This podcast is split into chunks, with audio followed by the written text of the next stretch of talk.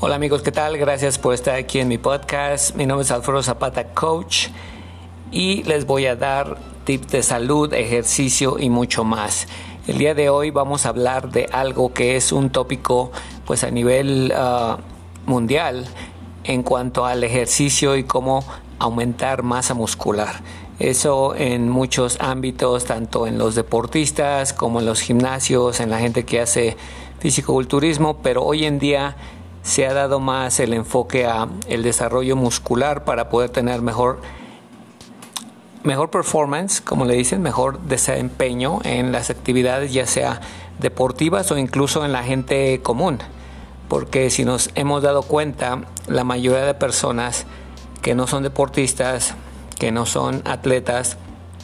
pues pasan pues un número de, horas sentados o en una posición eh, sedentaria por mucho tiempo y eso pues causa eh, problemas tanto de,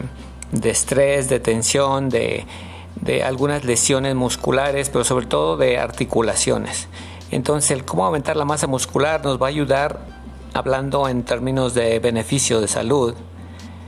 pues a estar pues con más energía, pero sobre todo con más control en la manera en cómo hacemos nuestras actividades, ya sea una actividad sedentaria, porque nos va a dar mejor respuesta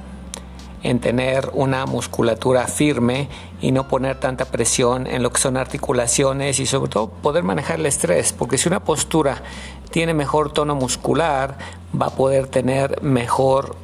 control de esas posiciones, especialmente en donde hay que tener un enfoque tanto en concentración como en tal vez algún tipo de actividad que se hace, estudiantes, ejecutivos, incluso amas de casa. Entonces, ¿cómo aumentar la masa muscular? Es algo en el que pues mucha gente me ha preguntado en varios, en varios lugares, en, Estados Unidos, aquí en México, en Latinoamérica, el cómo aumentar esa masa muscular. Algunos jóvenes quieren pues eh, verse bien, eh, algunos jóvenes que están desarrollando su cuerpo, algunas chicas que tal vez quieren eh, pues perder peso también, porque la masa muscular va a ayudar a metabolizar mejor los nutrientes del cuerpo, eliminar el exceso tanto de agua como grasa y poder ayudar a que el cuerpo tenga más efectividad en todas las funciones. Entonces, eh, la controversia que es ahora es peso libre o máquinas. ¿Cómo es de que se puede hacer eso? Y pues por norma general la gente suele pensar que la, el, el ejercicio libre con mancuernas y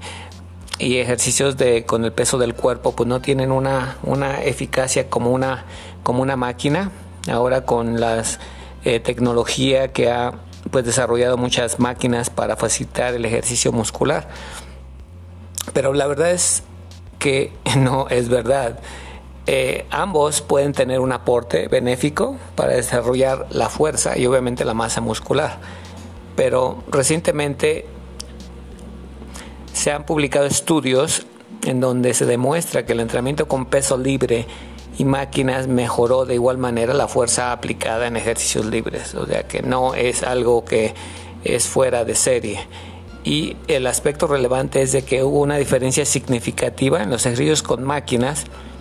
donde un grupo de personas entrenó con máquinas consiguiendo mejor eh, mejor medición en el, en el grupo que entrenó con pesos libres, pero el gran cambio ahí es de que en cuanto a la producción hormonal, en el grupo que entrenó con peso libre alcanzó una mayor un mayor nivel en cuanto a testosterona, que es una de las hormonas que ayuda también tanto al desarrollo eh, muscular como otros eh, factores, pero en general ese es uno de los aportes bastante eh, significativo y que al cabo del tiempo pueden generar un mayor aumento de fuerza y por ende pues la masa muscular. Pero no hay que centrar totalmente la atención en, el entrenamiento, porque eso es otra también, uno de los mitos grandes en el que la gente piensa que el entrenamiento y como ven en los videos en YouTube y en muchos lugares que gente que son atletas, fisicoculturistas o algunos deportes que entrenan de una manera muy intensa o muy hasta cierto punto espectacular y la gente quiere tal vez imitar para llegar a ese nivel el cómo eso pues es un detrimento tanto a nivel de salud porque puede incurrir en muchas lesiones o frustración, porque obviamente un atleta no tiene la misma capacidad que una persona común o un joven o una, una este, mujer o una jovencita. Entonces no es todo el ejercicio. Y como se los he comentado siempre, si no conectamos bien nuestra mente, pues nuestra mente nos va a llevar a lugares en donde el cuerpo tal vez pues no va a tener la capacidad y sobre todo no va a ser eh, factible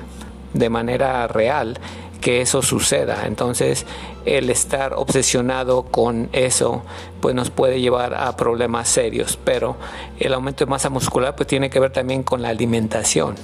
que en general para estar saludable una alimentación, perdón, tiene que contener pues un porcentaje bastante alto, entre un 70 y un 80% para la nutrición general del cuerpo, la manutención y actividad diaria y si le sumamos la actividad física para desarrollar alguna actividad o fuerza o incremento de masa muscular, pues requiere que sea bastante balanceado. Entonces un promedio de un 1.8 a 2 gramos, tal vez un poquito más por kilo de peso ideal sería la, la, la norma. Obviamente en cada persona, en cada biotipo va a cambiar mucho. Y entonces pues se tiene que requerir a ayudas naturales para que el cuerpo tenga ese aporte de proteína que pueden ser algunas de las eh, proteínas naturales que se extraen como la caseína de, del huevo, ah, perdón, de la leche, como la albúmina del huevo, eh, como proteínas hidrolizadas, pero de manera natural, aunado con una alimentación. Obviamente esto incurre en un gasto también,